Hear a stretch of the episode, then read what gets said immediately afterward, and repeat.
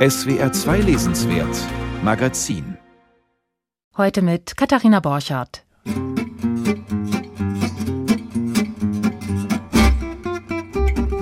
Am Freitag wurde Salman Rushdie niedergestochen. Sie haben alle davon gehört.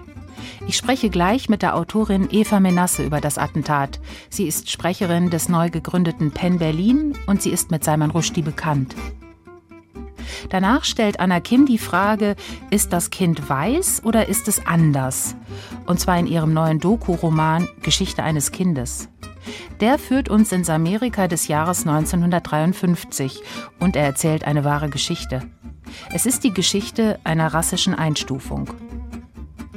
Eingestuft und eingeordnet wurde einst auch Marieke Lükers Reinefeld. Bislang kannte man den niederländischen Autor als Frau, jetzt möchte er als Mann adressiert werden. Nach zwei sehr erfolgreichen Romanen sind nun seine Gedichte erschienen. Und in denen entwickelt sich Marieke immer mehr zu Lukas. Auch darüber werden wir reden. Dies und noch viel mehr in der kommenden Stunde. Die Musik dazu macht das Rosenberg-Trio Jungologists, heißt ihr Album.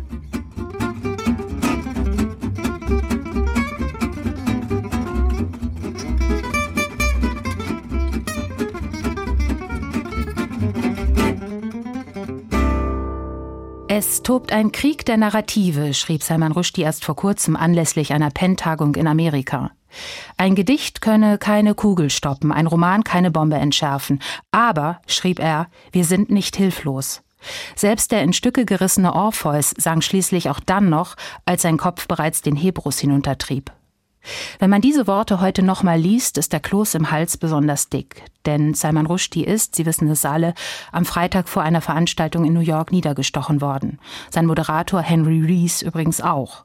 Und das alles wegen des Romans Die satanischen Verse und der darauf folgenden iranischen Fatwa. Das alles ist schon über 30 Jahre her. Inzwischen wird gemeldet, dass es Rushdie ein wenig besser geht. An Leber und Arm aber ist er verletzt und ein Auge wird er wahrscheinlich auch verlieren.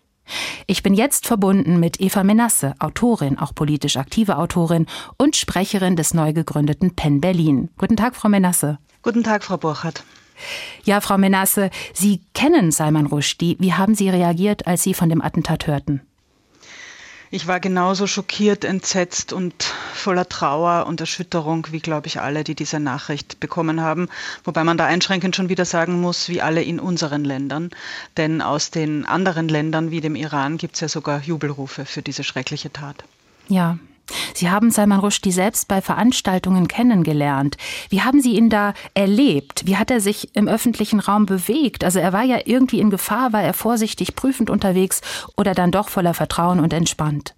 Also ich bin äh, Salman Rushdie zweimal begegnet äh, bei einer Gedenkveranstaltung für seinen persönlichen Freund Günter Grass. Das muss kurz nach dem Tod von Günter Grass gewesen sein, ich glaube ungefähr 2016 und dann noch vor ungefähr zwei oder drei Jahren bei einer öffentlichen Diskussion mit Daniel Kehlmann, Rushdie und mir. Da waren wir bei Frank-Walter Steinmeier in Schloss Bellevue eingeladen. Rushdie war ganz normal, humorvoll, entspannt, locker. Er ist ein wahnsinnig netter und freundlicher äh, Kollege, sehr humorvoll und man hat von irgendeiner Bedrohung an ihm überhaupt nichts mehr gemerkt. Das war ja allerdings schon wirklich fast 30 Jahre nach dem Beginn und ich glaube, er hat sich ja auch selber das hat er immer wieder gesagt, dass er selber aus dieser Angst und aus dieser Bedrohungslage raus wollte. Nach neun Jahren im Versteck war das dann auch irgendwann genug. Und ich glaube, mit dem Restrisiko hat er sich arrangiert. Ja, Vielleicht hat er sich mit seiner Autobiografie Josef Anton auch ein bisschen frei geschrieben. Die Fatwa geht eigentlich auf den Roman Die satanischen Verse zurück. In seiner Autobiografie dann Josef Anton erzählt er von den Folgen dieser Fatwa auf ihn persönlich. Sein Buch, das man jetzt unbedingt eigentlich noch mal lesen müsste. Auch auf Sie hat das Buch großen Eindruck gemacht. Warum? Ich habe aus irgendwelchen Gründen dieses Buch erst vor zwei oder drei Jahren gelesen und es hat mich monatelang nicht losgelassen. Viele sagen, es ist sein bestes Buch. Da ich nicht alle Rushdie-Romane kenne, kann ich das nicht mit Sicherheit sagen, aber es ist ein wahnsinnig gutes Buch, ein tolles Buch. Es ist deswegen so erschütternd, weil man im Detail die Sachen nochmal nachvollzieht. Ich meine, wir sind die Nachrichtenkonsumenten, wir hören, jemand äh, muss ins Versteck, aber was das dann genau bedeutet und auch die satirischen Details dieser Geschichte. Also das ging los, die Fatwa am Valentinstag 1989 und es war der Tag des Gedenkgottesdienstes für seinen Freund Bruce Chatwin in London. Und er kommt aus dieser Kirche heraus, oder so erinnere ich das jetzt von der Lektüre, und wird von immer mehr und mehr und mehr Journalisten Journalisten und Fernsehteams geradezu eingekreist. Ja? Also es ist so diese Lady Di-Bilder stellen sich da sofort ein, diese Belagerung der britischen Sensationspresse in so einem Moment und dann diese ersten paar Tage, wo keiner wusste, was das jetzt bedeutet und dann kommt der Geheimdienst und nimmt den ersten Kontakt auf und dann muss er weg, dann muss er von der Bildfläche verschwinden und dann kriegt er aber in diesem Versteck, in diesem jahrelangen Versteck, kriegt er alles mit, was draußen in der Welt über ihn gesprochen wird. Und die Entsolidarisierung von manchen Kollegen, wie zum Beispiel John Le Carré, der dann gesagt hat, na, das ist einfach Blasphemie, das hätte er sich halt eben sparen müssen. Das liest man auch heute noch mit der gleichen Erschütterung und denkt, das kann doch nicht wahr sein, dass das nicht verstanden wurde, was hier gerade passiert. Denn ich möchte Ihre Frage nochmal korrigieren. Das ist ganz wichtig, dass wir uns heute immer sagen, das ist nicht wegen des Romans Die satanischen Verse passiert, sondern es ist passiert, weil, wie heute Yassin Mushbarash so schön auf Twitter geschrieben hat, weil religiöse Fanatiker auf die intellektuelle Herausforderungen des Romans mit Gewalt und Drohungen reagiert haben. Es hätte jeden anderen treffen können und es kann auch jeden anderen treffen. Jemand behauptet, etwas sei kränkend, etwas sei blasphemisch, das vielleicht gar nicht so gemeint war oder im Rahmen eines Kunstwerks, das durchaus vertretbar so geschildert wird und man hat so eine Bedrohung plötzlich am Hals. Ja, er hatte die Bedrohung am Hals, er hat sich aber nicht unterkriegen lassen, auch im Versteck. Er hat weitergeschrieben. Sie selbst sind ja auch Autorin. Ist, äh, wenn Sie jetzt mit einem Autorinnenblick auf Salman Rushdie schauen, ist Salman Rushdie in seiner, ich sag mal, politischen Tapferkeit, in seinem Durchhaltevermögen, in seinem Weiterschreiben für Sie auch eine klassische Heldenfigur? Bei Salman Rushdie kommen zwei Dinge zusammen, die sehr unwahrscheinlich sind. Diese völlig irre Geschichte, Fatwa, also lebenslange Bedrohung, wie man jetzt sieht, dieses ganze mörderische Hetze eines Menschen, der einfach nur ein Buch geschrieben hat. Aber auf der anderen Seite ist natürlich entscheidend für den Fall Rushdie, dass er tatsächlich einer der weltbesten lebenden Schriftsteller ist. Er ist ein Weltautor. Seine Bücher werden auf der ganzen Welt gelesen. Die sprechen aus vielen Kulturkreisen die Leser und Leserinnen an. Und das macht diesen Fall so herausragend. Und ich glaube, dass das auch vielleicht geholfen hat. Er ist jedenfalls ein Vorbild in einer gewissen psychischen Robustheit. Auch wie er dieses Buch, wie er Josef Anton geschrieben hat, wie er sich da auch mit seinen Ängsten und mit seinen Zweifeln schildert, aber dann doch als jemanden, der gar nicht glauben kann, was ihm da passiert. Also Held ist ein großes Wort, aber wenn es Schriftsteller als Helden gibt, dann gehört wahrscheinlich Rushdie schon dazu. Sie stehen, Frau Menasse, dem Penn Berlin vor, zusammen mit Denis Yücel, dem Penn Berlin, der sich im Juni vom Penn Deutschland abgespalten und neu gegründet hat. Der alte Penn hat ein Programm für verfolgte Schriftsteller und auch der Penn Berlin will ein ähnliches Programm aufbauen, richtig? Genau, das ist die Idee des PEN-Gedankens. Das ist ja eine Organisation, die sich in England nach dem Ersten Weltkrieg gegründet hat.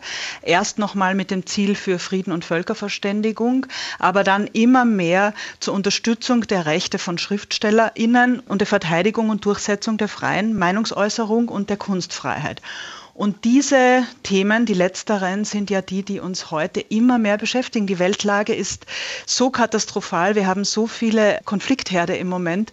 Nach Berlin flüchten zurzeit. Wir alle wissen es ja, die ukrainischen Schriftsteller, also nach Deutschland oder überhaupt nach Europa, aus der Ukraine, aus Russland, Dissidenten aus Russland. Wir haben das Problem mit der Türkei.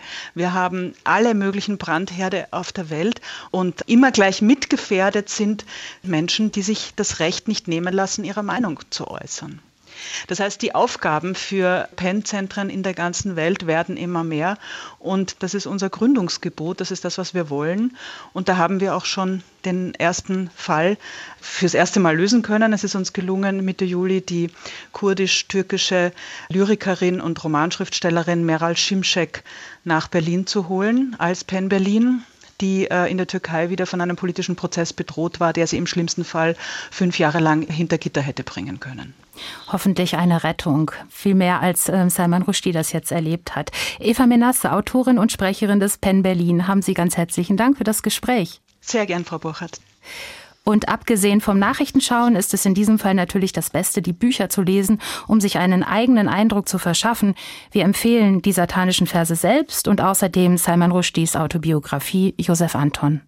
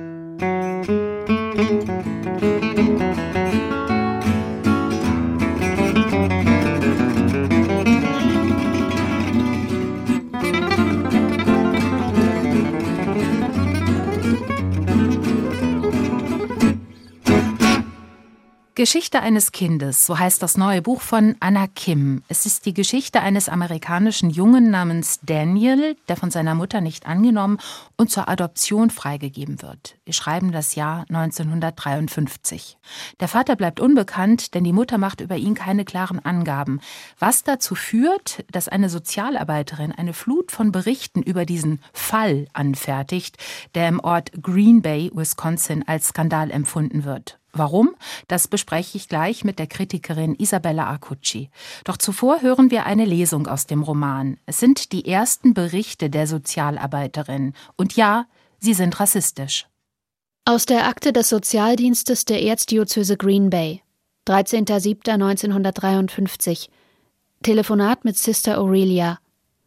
Am Sonntag, den 12. Juli, kam gegen 22 Uhr eine junge Frau mit starken Wehen in die Notaufnahme – Kurz nach Mitternacht gebar sie ein 3,2 Kilogramm schweres Kind. Sie gab ihm den Namen Daniel. Der Arzt, der die Entbindung vornahm, war Dr. Karl Schreiber. Mutter und Kind sind wohlauf. Miss M. Winkler wurde mit dem Fall betraut. 3.8.1953 Telefonat mit Sister Aurelia. Laut Schwester Aurelia besitzt der Trutman-Säugling Körpermerkmale, die auf eine indianische Abstammung hinweisen könnten – es ist allerdings noch zu früh, dies zu beurteilen, das Kind ist erst drei Wochen alt. Schwester Aurelia erklärte, sie werde die Entwicklung des Kindes im Auge behalten. 31.08.1953 Telefonat mit Sister Aurelia. Die Schwester war so aufgeregt, dass es schwierig war, sie zu verstehen. Offenbar haben die Schwestern Aurelia und Genevieve das Kind in den letzten Wochen genauestens beobachtet und mehr als einmal eingehend untersucht – Gemeinsam sind sie zu dem Schluss gekommen, dass seine Körpermerkmale eher denen eines Negers entsprechen als denen eines Indianers. Das Kind, betonte Schwester Aurelia, weise mit Sicherheit Merkmale auf, die nicht normal seien. Ja, ein Kind, das nicht weiß ist, das ist nicht normal. Das ist schon starker Tobak und es ist eine wahre Geschichte, die Anna Kim hier erzählt. Allerdings aufbereitet als Roman. Und wie sie das gemacht hat, das will ich jetzt besprechen mit Isabella Acucci. Guten Tag, Frau Acucci. Guten Tag, Frau Borchert. Ja, zunächst mal, hier begegnen wir der Sprache des Jahres 1953. Also Anna Kim gibt sie relativ ehrlich wieder. Wie finden Sie diesen dokumentarischen Umgang mit der Sprache? Hätte man das nicht abmildern müssen? Nee, auf gar keinen Fall, weil damit hätte man ja auch den Rassismus dieser Zeit abgemildert. Also wenn man über Rassismus in dieser Zeit schreibt, und es ist hier ganz klar, nicht eine auktoriale Erzählstimme, schon gar nicht die Stimme von Anna Kim selbst, sondern wir lesen hier den Text dieser Sozialarbeiterin und dann muss die Sprache auch dem Denken der damaligen Menschen treu bleiben, um auch diese Ausgrenzung und diese Abwertung rüberzubringen. Und was hat es jetzt mit diesen Berichten auf sich? Also verfasst werden sie von einer, ich sag mal, fanatischen Sozialarbeiterin namens Marlene Winkler. Welche Geschichte erzählen uns diese Berichte? Die werden ja bis ins Jahr 1959 weitergeführt, also umfassen die ersten sechs Lebensjahre dieses kleinen Daniel. Ja, es beginnt eben mit der Geburt von Daniel. Seine Mutter Carol ist 20 Jahre alt. Sie kommt so aus der besseren weißen Mittelschicht dieser Kleinstadt und sie ist unehelich schwanger, entbindet dieses Kind und will es sofort loswerden, möchte es zur Adoption freigeben. Und das Problem ist aber, dass dieses Kind dunkelhäutig zu sein scheint. Und Marlene Winkler, diese Sozialarbeiterin, wird richtig fanatisch in der Suche nach dem leiblichen Vater. Sie meint, potenzielle Adoptiveltern müssten unbedingt wissen, was für eine ethnische Herkunft das Kind hat. Und die Nachforschung nach dem Vater torpedieren dann eigentlich alle Adoptionsversuche. Also es gibt dann schon einige Familien, weiße Familien, die das Kind gerne aufnehmen würden. Es gibt kaum farbige Familien in dem dortigen Landkreis. Und ja, dadurch, dass der Vater nicht gefunden werden kann, werden diese Adoptionsversuche immer wieder vereitelt. Am Schluss gelingt es doch. Daniel kommt in eine sehr liebevolle weiße Familie und es wirkt so, als wäre das dann ein Happy End. Es wirkt so, ja, ja, aber so einfach ist das gar nicht. Und das ist auch erst sehr weit am Ende. Bis dahin gibt Anna Kim diese Geschichte in einem Berichtsstil wieder, die auf mich fast so einen Brechtschen Effekt hatte. Also gegen jede Einfühlung. Ich wollte ja. die ganze Zeit rufen, nun lass doch das arme Kind in Ruhe. Ja, es ist wirklich quälend. Also es bricht einem echt das Herz, wenn ja, man es es liest. Ist, es ist quälend, genau, genau so habe ich es empfunden. Und gerade das ist auch gut so. Ja, die Berichte dieser Sozialarbeiterin, die sind so eine Art Binnenerzählung und die sind eingebettet in eine Rahmenerzählung Erzählung, die 2013 einsetzt und bis ungefähr 2017 reicht, also so von zweiter Amtszeit Obama bis Anfang Trump. Die spielt also mehr oder weniger in der Gegenwart und sie beginnt damit, dass eine österreichische Autorin namens Franziska als Writer in Residence, also mit einem Schreibstipendium, eine Weile in diesem Ort eben Green Bay, Wisconsin lebt. Ja, und dort kommt sie eben in diesem Ort mit der Geschichte des kleinen Daniel in Berührung. Wie kommt das und was erfährt sie in Green Bay noch mehr? Ja, das ist so ganz mysteriös. Sie lebt bei einer gewissen Joan in Green Bay. Joan ist eine ehemalige Deutschlehrerin oder auch Deutschdozentin einer Uni. Sie ist weiß. Und sie wohnt in einem Haus, das sich Kuckucksnest nennt, was auch schon so ein bisschen vielsagend ist. Und Joan erzählt eben Franziska von Danny. Danny ist ihr Mann. Er ist im Pflegeheim, weil er einen Schlaganfall hatte und auch sich gar nicht mehr verständigen kann. Und Joan vertraut jetzt nun Franziska viel von Dannys Geschichte an, auch deshalb, weil sie meint, Franziska ist ja auch anders aussehen. Sie ist eben halb Koreanerin. Sie müsste doch ähnliche Erfahrungen wie Danny gemacht haben, müsste wissen, wie es ist, sich ausgegrenzt zu fühlen.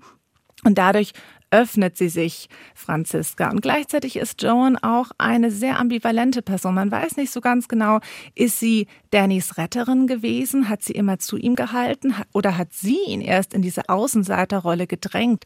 Sie ist wirklich eine ganz spannende, schillernde Figur und es hat so einen, ja, sehr poetischen und auch unheimlichen Touch, dieses Zusammenleben von Joan und der Ich-Erzählerin. Ja, die Ich-Erzählerin hat ein koreanisches Elternteil, was man ihr eben auch ansieht. Und anfangs schreibt sie, meine Rolle ist hier, also in dieser Geschichte des Daniel, ist die Rolle des Publikums und als solches bin ich unbeteiligt. Das erweist sich dann aber schnell als falsch, eben weil ihre doppelte Herkunft ihr ins Gesicht geschrieben steht. Die Haltung der neutralen personalen Erzählerin ist hier also nach spätestens zehn Seiten schon gekippt. Ich finde das sehr schlau, weil das auch die Erzählstimme verschärft. Wie finden Sie diese Anlage? Ja, bei mir fingen da genau eigentlich die Schwierigkeiten in der Lektüre an. Bis dahin hatte mich das Buch unglaublich gepackt. Ich habe es wirklich richtig gefressen.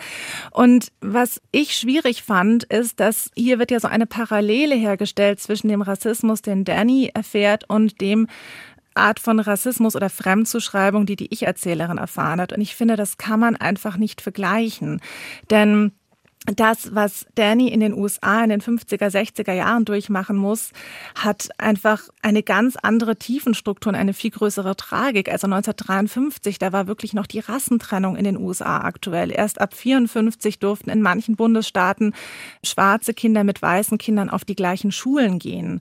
Das heißt also, die Schwierigkeit für eine weiße Familie, ein schwarzes Kind zu adoptieren, 1953 waren wirklich also sehr groß. Und ich fand eben dann die Geschichte der Ich-Erzählerin, die auch immer wieder das Gefühl hat, dass Leute sie über ihre Herkunft definieren und sogar ihr eigener Vater sagt, Mensch, such doch mal deine koreanischen Wurzeln, willst du nicht mal was über die koreanische Kultur und Sprache lernen? Und sie weiß das weit von sich.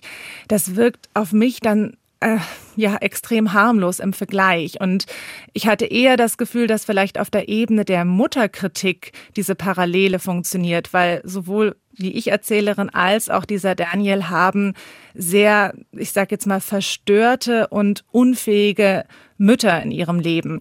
Und ja, aber irgendwie, ich hatte Schwierigkeiten, muss ich ganz ehrlich sagen, mit diesem Erzählstrang. Wie ist es stilistisch? Auch ähm, stilistisch ist der Roman ja sehr vielschichtig. Er hat einerseits dokumentarische Elemente, er hat andererseits essayistische Passagen. Diesen Hang zum Essay, den kennt man ja schon aus Anna Kims vorherigen Werken. Er ist gleichzeitig aber auch, wie Sie schon sagten, sehr poetisch geschrieben. Wie hat Ihnen dieser Formenmix gefallen? Ist das äh, die richtige Wahl für die Geschichte eines Kindes, also, also für Daniels Geschichte? An sich ja, also das hat gerade so in der ersten Hälfte sehr viel Reiz, finde ich. Auch wenn die Aktenberichte einen manchmal so stutzig machen, weil sie dann doch etwas zu blumig oder zu ausformuliert sind für so eine Akte. Es wird dann aber nachher etwas verständlicher, wenn man die Figur dieser Sozialarbeiterin besser kennenlernt. Hat fast was Kriminalistisches. Ja, mhm. genau. Und sie wertet auch sehr stark die Menschen und ja, schreibt manchmal, hört man da doch ein bisschen sehr die Romanschriftstellerin heraus, finde ich am Schluss gibt es dann einen Teil, wo eben Marlene Winkler, diese Sozialarbeiterin, beschrieben wird. Das ist dann sehr essayistisch. Das liest sich stellenweise schon fast wie eine sehr trockene Biografie. Das war mir ein bisschen zu wenig. Also da war mir auch nicht ganz klar, was diese Erzählhaltung jetzt bedeutet. Und das wirkte auf mich auch so ein bisschen, als hetzt die Autorin so dem Ende des Buches entgegen. Also ein gemischtes Urteil von Ihnen. Ja. Also Pro und Contra von Isabella Acucci. Haben Sie vielen Dank für das Gespräch. Ich danke Ihnen. Und wir sprachen über Geschichte eines Kindes, den neuen Roman von Anna Kim. Er ist im Surkamp Verlag erschienen. Sie hören SWR 2. Anna Kim wurde in Südkorea geboren und kam als Kind nach Österreich.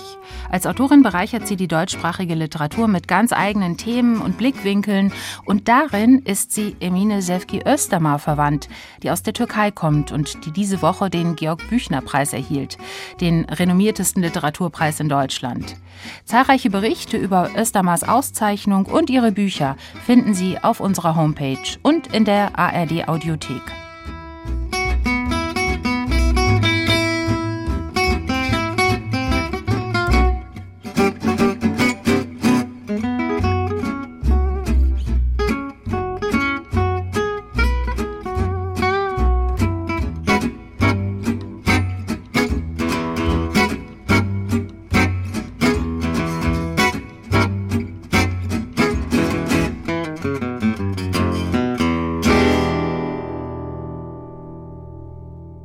Jonathan Sagif saß gerade im Flugzeug nach Deutschland, da kam ihm die Idee für einen Krimi. Bis dahin hatte sich der Israeli mit Literatur vor allem wissenschaftlich auseinandergesetzt. Auch eine Dissertation hatte er geschrieben über Samuel Agnon, den Literaturnobelpreisträger von 1966. Agnon stammte aus Galizien, der heutigen Westukraine, und er schrieb durchaus düstere Werke über den Alltag im jüdischen Städtel. Sagiv, geboren 1979, aber kommt aus Tel Aviv und er wollte etwas Buntes und Gegenwärtiges schreiben. So erfand er auf seinem Flug den schwulen Detektiv Oder Treffer. Der durfte auf Hebräisch inzwischen schon drei Fälle lösen. Jetzt ist erstmals einer der Bände ins Deutsche übersetzt worden. Der letzte Schrei. Carsten Hug hat Jonathan Sagiv in Tel Aviv getroffen.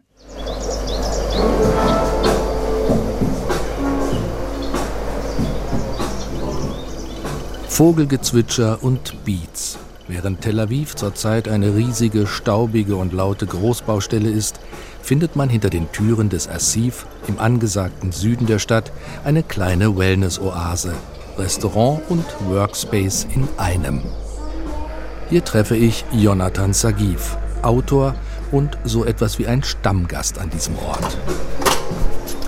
Jonathan Sagiv wirkt eher wie ein veganer Kochkünstler, als wie ein Krimi-Autor. Kurzes Haar, gepflegter Bart, eine Brille, schlank, ein freundliches, offenes Gesicht. Der letzte Schrei ist Jonathan Sagivs dritter Krimi um den Privatermittler Oded Chefer. Und der erste, der ins Deutsche übersetzt wurde. Dass Krimis in Israel nicht selbstverständlich sind, hat mit der Geschichte des Landes zu tun. In den ersten Jahrzehnten nach Staatsgründung kam der Literatur eine identitätsstiftende Funktion zu. The modern Hebrew literature as a national project really um, looked down on crime novels. Die moderne hebräische Literatur war ein nationales Projekt. Sie schaute auf das Krimi-Genre herab. Es wurde als zu oberflächlich angesehen, als billige Unterhaltung, etwas, das die Jugend korrumpieren könnte. Es eignete sich nicht zur Werbung für das zionistische Projekt. Der Zionismus wollte realistische Romane über den Kibbutz, den Aufbau des Landes und seine Kriege. Und Krimis passten nicht in dieses hochnäsige literarische Programm highbrow literary national program. Mittlerweile gibt es etliche Krimi-Autoren in Israel. Der bekannteste ist Rohr Mishani. Während sein Kommissar Avi Avraham aus der lange Zeit marginalisierten Bevölkerungsgruppe der orientalischen Juden stammt, stellt Jonathan Sagif mit Oded Chefer nun einen queeren Ermittler in den Mittelpunkt. As a gay person and as a person who sometimes love, you know, like gay culture and als Schwuler und als jemand, der schwule Kultur liebt und manchmal eben auch ein Faible hat für unverschämte Stimmen und Charaktere, also habe ich sowas in der Kriminalliteratur immer vermisst. Auch in der israelischen Literatur an sich sind Schwule kaum repräsentiert. Im Krimi kommen Schwule, Lesben oder Transmenschen höchstens als Untersuchungsobjekte vor, niemals als diejenigen, die die Ermittlungen führen. Und deshalb wollte ich einen schwulen Ermittler einführen, der unverschämt ist und schräg, ein bisschen feminin und der so gar nicht in das Klischee des klassischen Detektivs passt. Der Ermittler oder Treffer ist der Ich-Erzähler im Buch. Keine schillernde Figur, ziemlich schäbig, anmaßend und wehleidig, ein bisschen ungeschliffen, dabei beladen mit Minderwertigkeitsgefühlen. Auch in der schwulen Szene von Tel Aviv ist er ein Außenseiter. Nicht hübsch, nicht erfolgreich, nicht witzig genug. Nachdem er seinen Job verloren hat, will er sich als Privatermittler neu erfinden. So my detective, Oded Hefer, he's an amateur detective. Mein Ermittler ist ein Amateur. Das muss er sein. Er steht außerhalb der Institutionen, am Rande der Gesellschaft. Er ist ein Außenseiter und kann so eine Wahrheit erkennen, die sich vor anderen normalerweise verbirgt. Oder Treffer soll eigentlich nur im Auftrag eines superreichen Strippenziehers der Tel Aviver Business- und Showbusiness-Welt ein 15-jähriges Schlagersternchen betreuen. Doch der private Ermittler gerät immer tiefer in die Welt der Unterprivilegierten, der illegalen Flüchtlinge und Transmenschen.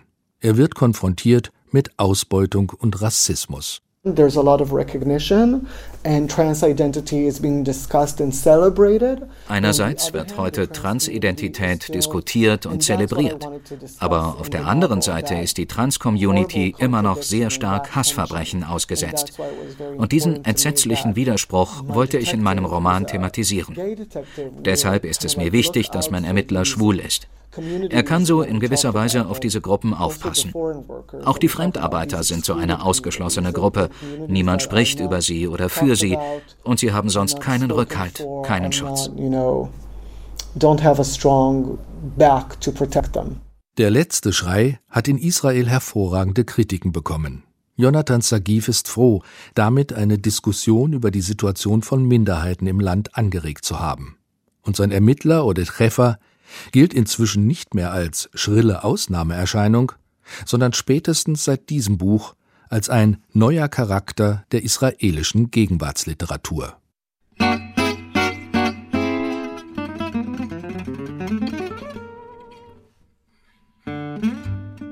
Carsten Hug traf Jonathan Sagif in Tel Aviv. Der letzte Schrei heißt sein neuer Krimi um den Ermittler Oded Treffer.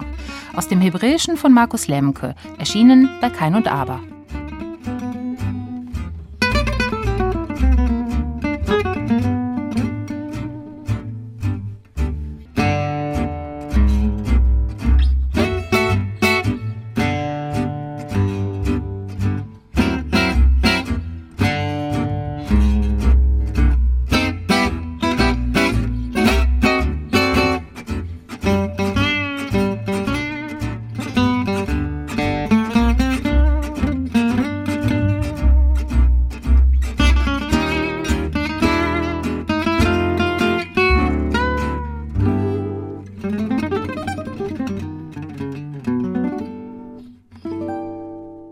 Ist das Wunderkind der niederländischen Literatur, Marieke Lucas Reinefeld.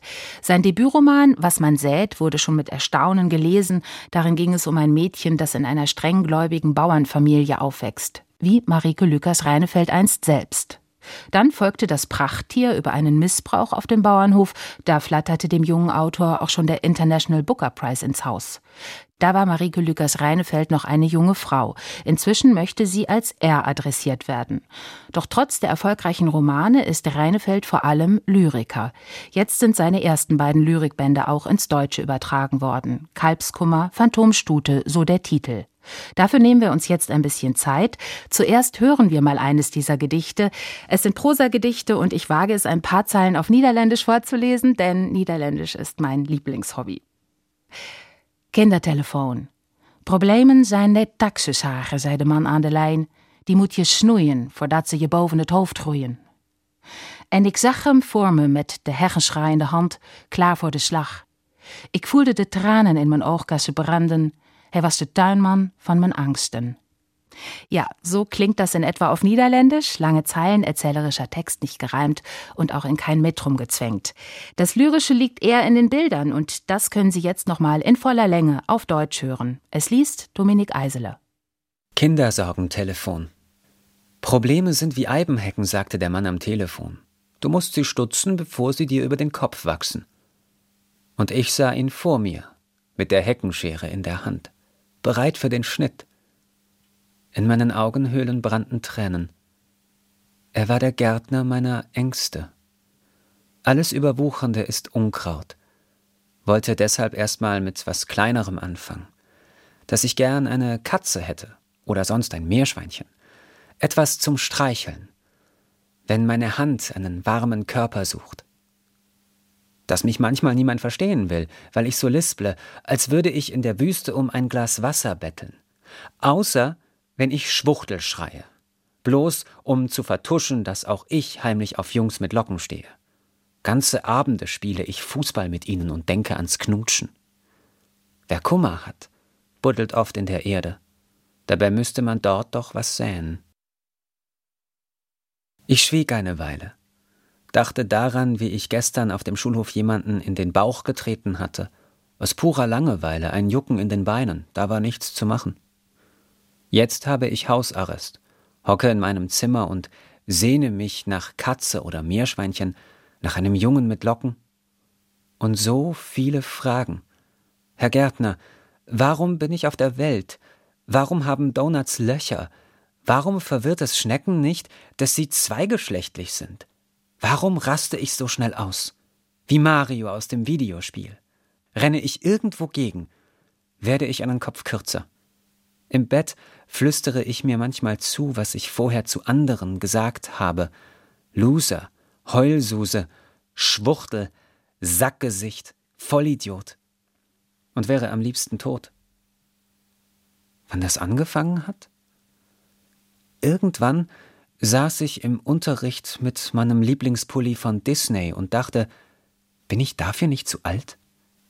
Auf einmal kratzte er überall, schien eingelaufen und mehr oder weniger unbemerkt war ich herausgewachsen aus dem Kind, aus mir. Ich hatte mich nicht mal verabschieden können. Von da an hielt ich mich nicht mehr an Linien und wurde zum Krakelfuß. Krumm und schief stehe ich in der Welt. Das Kindersorgentelefon von Marieke Lükers Reinefeld aus seinem Gedichtband Kalbskummer Phantomstute. Und darüber spreche ich jetzt genauer mit der Kritikerin Beate Tröger. Guten Tag, Frau Tröger. Guten Tag, Frau Borchert. Ja, Sie haben das Gedicht auch gehört. Mal kurz im Schnelldurchgang. Welche Themen, welche Wendungen, Figuren finden wir denn in diesem Gedicht, die typisch sind für Marieke Lükers Reinefeld? Das Kindersorgentelefon ist ein Gedicht, das direkt ins Herz dieser Gedichte von Marike Lukas Reinefeld zielt, weil es um die Kindheit beziehungsweise den Abschied von der Kindheit beziehungsweise auch um die Metamorphose von der Kindheit ins Erwachsenenalter geht unter anderem. Und wir können uns ja alle an unsere Pubertät erinnern und wissen, dass da nicht nur das Hirn, sondern auch der ganze Körper umgebaut wird. Und dieser transitorische Prozess ist ein ganz wesentlicher Motivkreis, um den sich diese Gedichte bewegen, die im ländlichen Raum angesiedelt sind. Es sind Alltagsgedichte, es sind, wir haben es schon gehört, sehr epische, erzählerische, bildreiche Gedichte. Es geht in diesem Verwandlungsprozess auch viel um Einsamkeit, um Unsicherheit, um die Frage, wer bin ich in dieser Welt und in welcher Weise hilft mir auch das darüber nachdenken, sprechen und schreiben, meinen Platz in der Welt zu finden. Ja, Sie sagen schon, es sind Gedichte, die von Verwandlungen erzählen. Es ist größtenteils eine jugendliche Erzählstimme, oder? Ja, wir haben es auch gerade in dem Kindersorgentelefon ja schon gehört, dass ich, das im Unterricht in der Schulstunde mit seinem Lieblingspulli von Disney sitzt mhm. und dachte, bin ich dafür nicht zu alt? Auf einmal kratzte der Pulli überall, schien eingelaufen und mehr oder weniger unbemerkt war ich herausgewachsen aus dem Kind, aus mir. Also wir haben diese Kindersprecherperspektive, aber wir haben die natürlich in diesen Gedichten immer schon auch in einer reflektierten Form. Und dadurch ist es nicht ein unmittelbares Kindheitsszenario, was wir in diesen Gedichten in den verschiedensten Ausprägungen, Alltagssituationen drin und draußen vorfinden, sondern es ist immer ein Kindheitsszenario, das über eine Reflexion gespiegelt ist sozusagen. Also es gibt eine Distanz zu diesem ganzen Kindheitsthemen und Kontexten. Und es ist dadurch, dass wir ja mit Gedichten zu tun haben, auch über eine Geformtheit der Sprache auch die Distanz zu diesem Unmittelbaren mit unterstützt.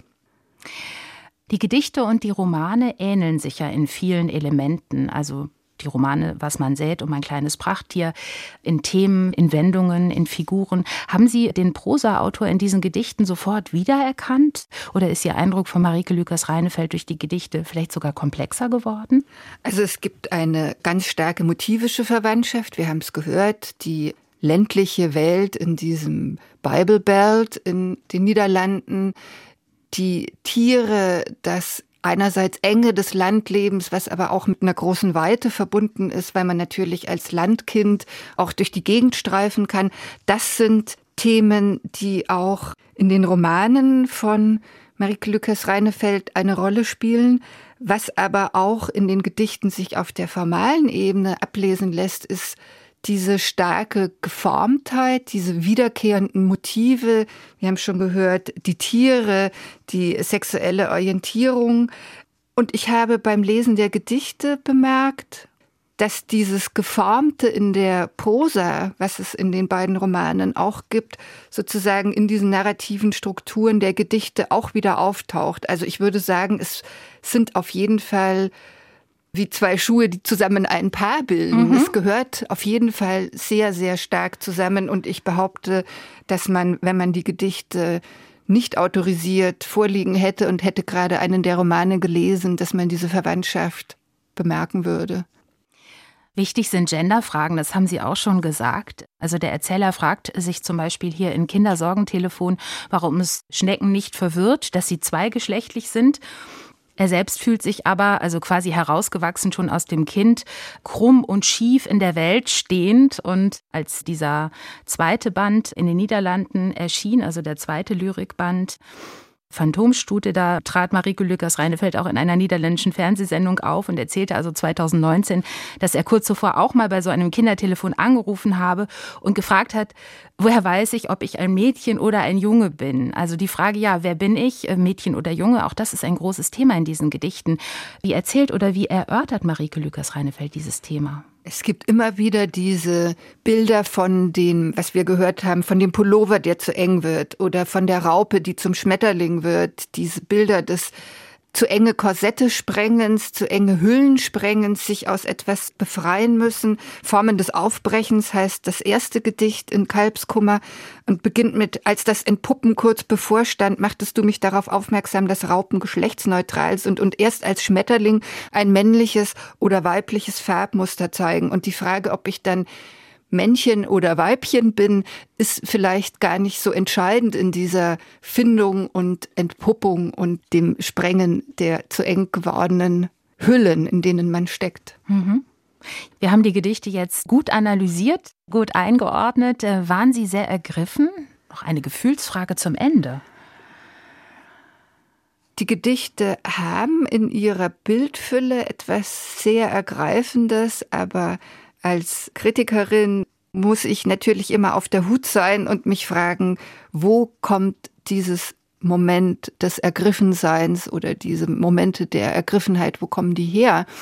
Und die kommen sicher aus dieser reflektiert kindlichen Sprechhaltung, die hat mich sehr angerührt. Also zugleich zu sagen, ich bin das einsame Kind, das seinen Ort in der Welt sucht und irgendwie nicht so richtig findet, das mit den Katzen und den Meerschweinchen und den Kühen und den Pferden in so einem engen Verhältnis steht, weil es mit den Menschen vielleicht auch große Schwierigkeiten hat. Das ist was sehr Ergreifendes.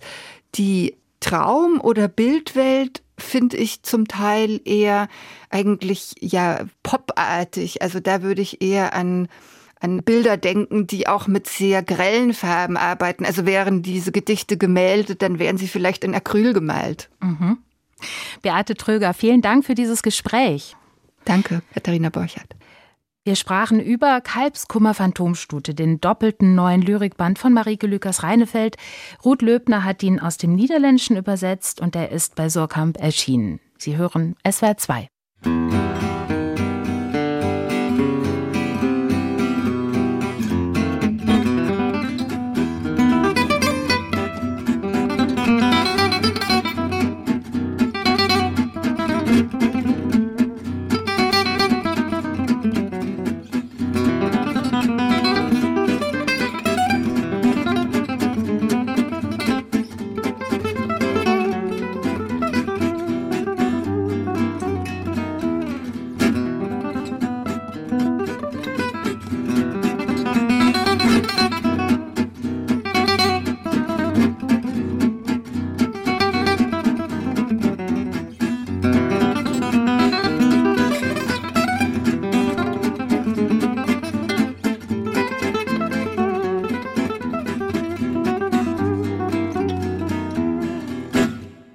Auch die Spanierin Elena Medel schreibt Gedichte und Romane. Um sich das Schreiben leisten zu können, geht sie tagsüber einem Brotjob nach. Sich durchschlagen, auch finanziell, das kennt Medel also sehr gut. Und diese Erfahrung fließt auch in ihre Bücher ein. Ob in Gedichten oder Prosa, immer wieder tauchte da eine junge Frau namens Alicia auf, erzählte Medel kürzlich in einem Interview. Eine Figur, die prekär lebt und die irgendwas mit ihr selbst zu tun hat. Zu Alicia gesellte sich dann irgendwann auch eine Großmutter, Maria. Und was die beiden verbindet, das erzählt Medell jetzt in ihrem Roman Die Wunder. Viktoria Eglau hat ihn gelesen und hat die Autorin auch in Madrid getroffen. Maria und Alicia kennen sich nicht, dabei sind sie Großmutter und Enkelin. Dass sie sich noch nie begegnet sind, liegt an schwierigen Lebensumständen. Die zwei Frauen aus verschiedenen Generationen stehen im Mittelpunkt von Elena Medels Roman Die Wunder. Doch trotz der Distanz gibt es in Marias und Alicias Leben überraschende Parallelen. Beide ziehen aus Südspanien in die Hauptstadt Madrid. Allein. Maria Ende der 60er Jahre und Alicia gut drei Jahrzehnte später, zu Beginn des neuen Jahrtausends. Die Gründe, aus denen jede von ihnen fern der Heimat neu anfängt, sind ganz unterschiedlich, und ihre Haltung zum Leben ist es auch. Elena Medell porträtiert zwei Spanierinnen aus der Arbeiterklasse, beobachtet sie in unterschiedlichen Momenten und Situationen ihres Lebens, abwechselnd mal die eine, mal die andere. Ein interessantes Wechselspiel vor dem Hintergrund der gesellschaftlichen Veränderungen ihres Landes in den vergangenen Jahrzehnten. Die Wunder beginnt mit Alicia, die als Verkäuferin arbeitet. Ein schlecht bezahlter Job im heutigen Spanien, in dem die Nachwirkungen der großen Finanz- und Wirtschaftskrise von 2008 noch spürbar sind. Sie gräbt in ihren Taschen und findet nichts. Die in der Hose leer, auch die im Mantel, nicht mal ein zerknülltes, feuchtes Taschentuch. Im Portemonnaie gerade noch 1,20 Euro. Alicia braucht das Geld erst nach dem Schichtwechsel. Aber es ist ein ungutes Gefühl, fast blank zu sein. Ich arbeite im Bahnhof in einem der Läden für Snacks und Süßigkeiten, dem bei den Toiletten. So stellt sie sich gewöhnlich vor. In Atocha muss sie an allen Geldautomaten Gebühren bezahlen. Also steigt sie eine U-Bahn-Station vorher aus, zieht sich in der Filiale ihrer Bank 20 Euro und ist etwas ruhiger. Das Leben mit wenig Geld ist ein zentrales Thema im Roman Medels, die selbst aus einer Unterschichtfamilie in Andalusien stammt. Die Wunder handelt vom spanischen Klassensystem, dessen Schranken in Marias Leben noch sehr ausgeprägt sind, in Alicias Leben aber auch vorhanden, wenn auch subtiler. Sie habe erzählen wollen, wie unterschiedlich Menschen mit der Zugehörigkeit zu einer sozialen Schicht umgehen, sagt die 37-jährige Autorin in einem Café in Madrid, wohin sie selbst vor Jahren aus dem Süden gezogen ist. Die ältere der Frauen, Maria, hat ein starkes Klassenbewusstsein. Ja, sie ist geradezu stolz darauf, dass sie der Arbeiterklasse angehört. Bei ihrer Enkelin Alicia ist es andersherum. Sie schämt sich für ihre einfache Herkunft. Es hat mich gereizt, zwei so gegensätzliche Figuren zu schaffen. Alicia schämt sich vor allem deshalb, weil sie den Wohlstand durchaus kennengelernt hat. Ihre Eltern besaßen mehrere Restaurants und waren sozial aufgestiegen. Alicia wuchs in einer komfortablen Wohnung auf, doch dann kapitulierte ihr Vater vor den Schulden und nahm sich das Leben. Alicia ist doppelt traumatisiert durch den Selbstmord des Vaters und den sozialen Wiederabstieg. Dennoch versucht sie ein Studium in Madrid, bricht es aber ab. Maria, die Großmutter, hatte es zweifellos noch schwerer als Alicia. In der zutiefst konservativen Atmosphäre der Franco-Diktatur schicken ihre Eltern sie weg, nachdem sie ein uneheliches Kind zur Welt gebracht hat. Die Entfremdung ist nicht mehr gut zu machen. Irgendwann verliert Maria den Kontakt zur Tochter und lernt später ihre Enkelinnen nicht kennen.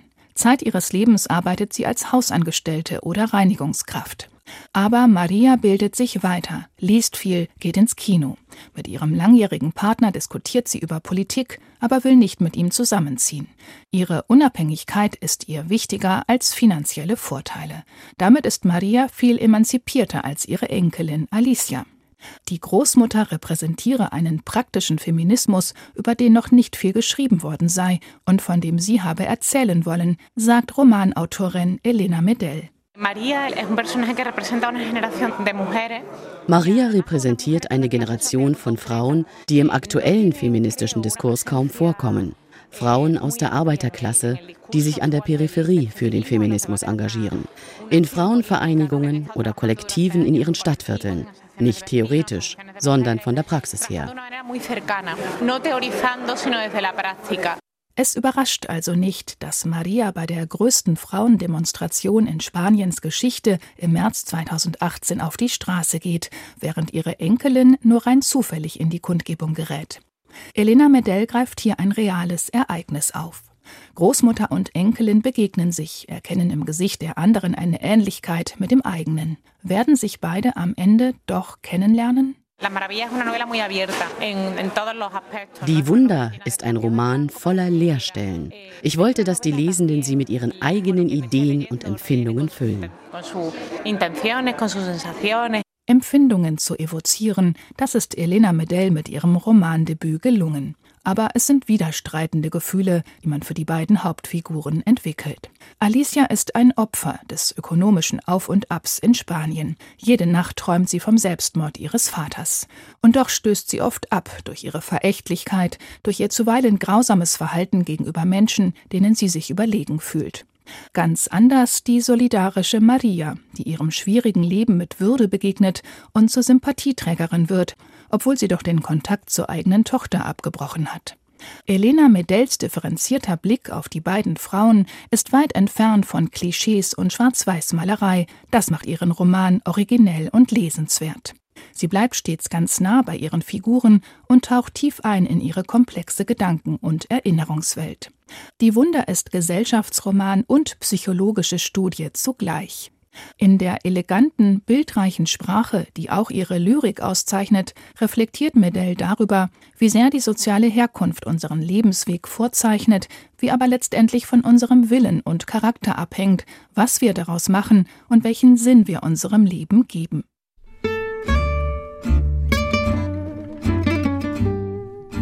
Viktoria Eglau besprach Die Wunder von Elena Medell. Susanne Lange hat den Roman aus dem Spanischen übersetzt. Erschienen ist er im Surkamp Verlag. Und er gehört zu den rund 209 Büchern, die zum Gastlandauftritt der Spanier in diesem Herbst erscheinen. Auf der Seite der Frankfurter Buchmesse findet man eine Liste mit allen neuen Büchern. Am besten ergoogelt man die sich. Die Stichworte Buchmesse, Spanien und Neuerscheinungen führen einen hin.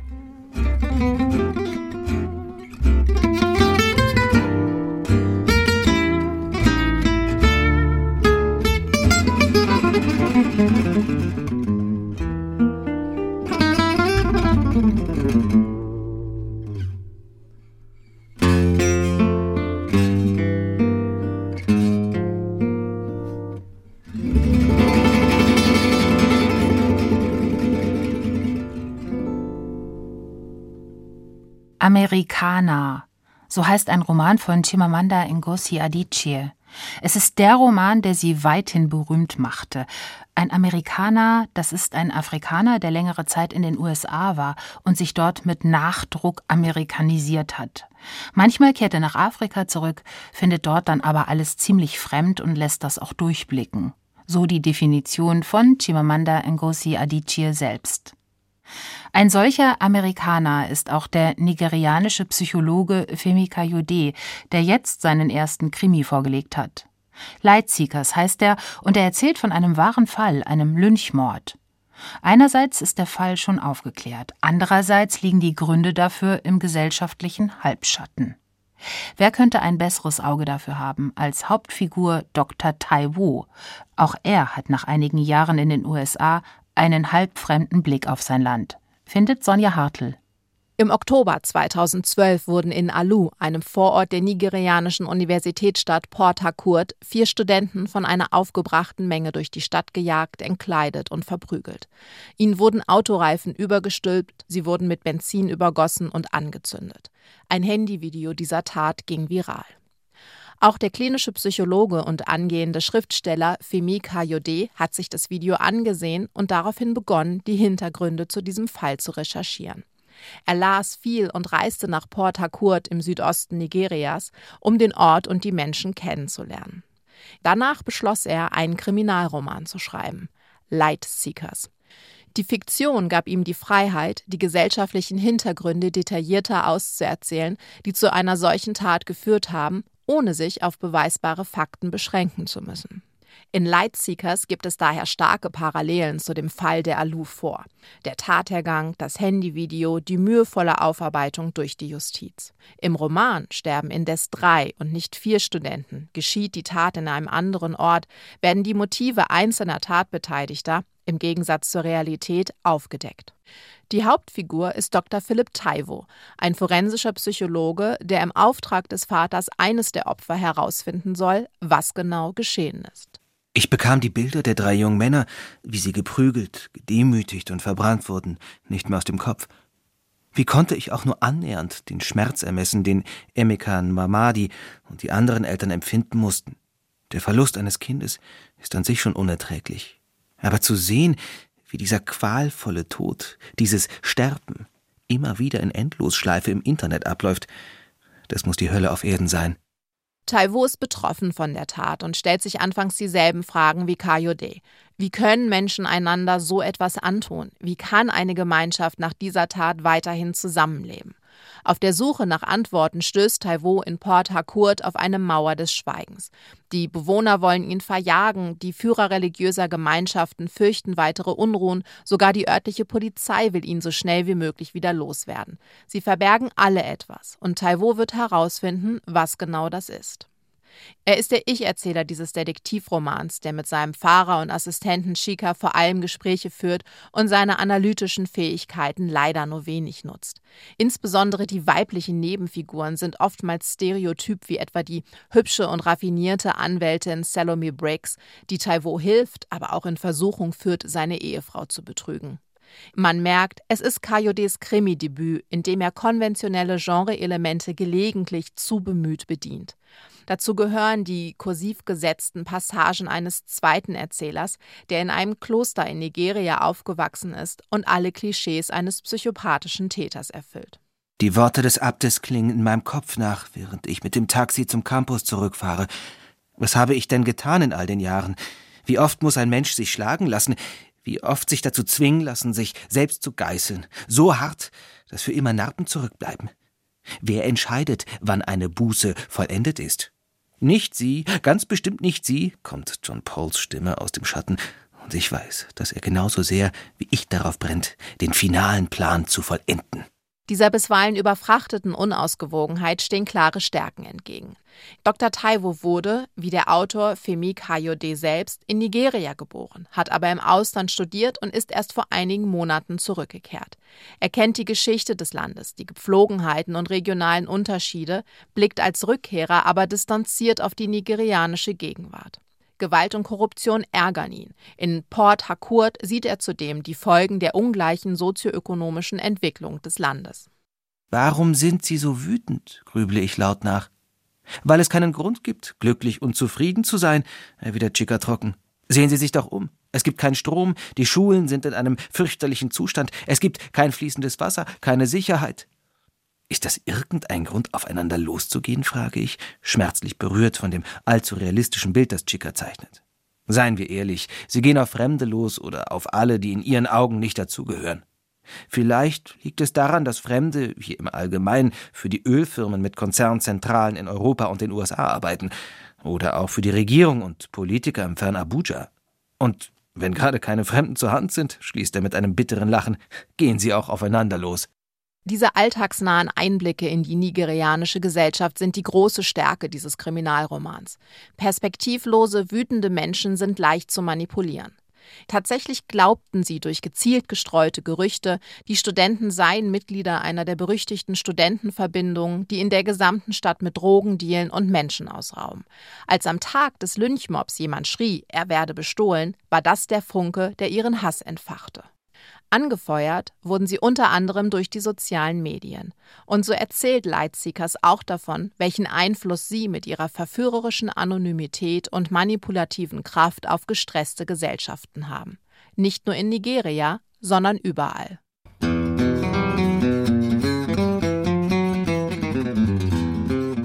Lightseekers heißt der Thriller von Femi Kayode, das letzte Buch heute in der Sendung. Aus dem Englischen übersetzt von Andreas Jäger, erschienen bei BTB. Sie hörten eine Rezension von Sonja Hartl.